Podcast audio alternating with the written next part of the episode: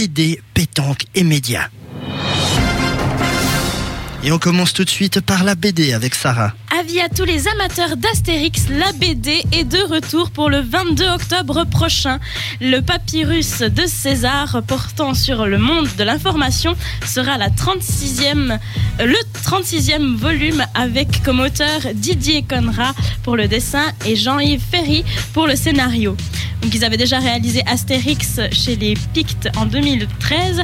Ce nouvel opus sera tiré à 2 millions d'exemplaires en français et 2 millions euh, à l'étranger en 20 langues et dialectes différents.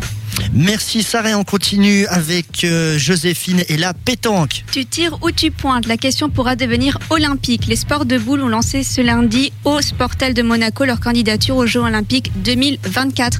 Lors d'une conférence de presse à laquelle participaient les responsables français et italiens de fédérations de pétanque et de jeux provençales de boules lyonnaises et de Rafa.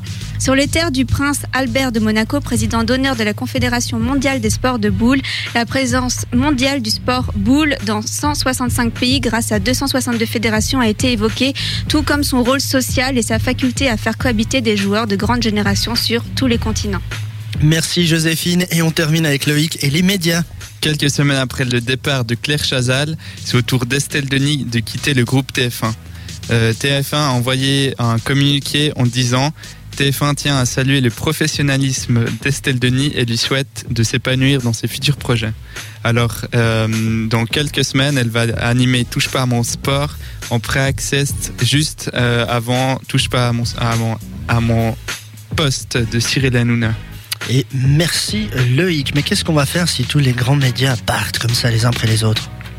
Bah, on va lire des BD.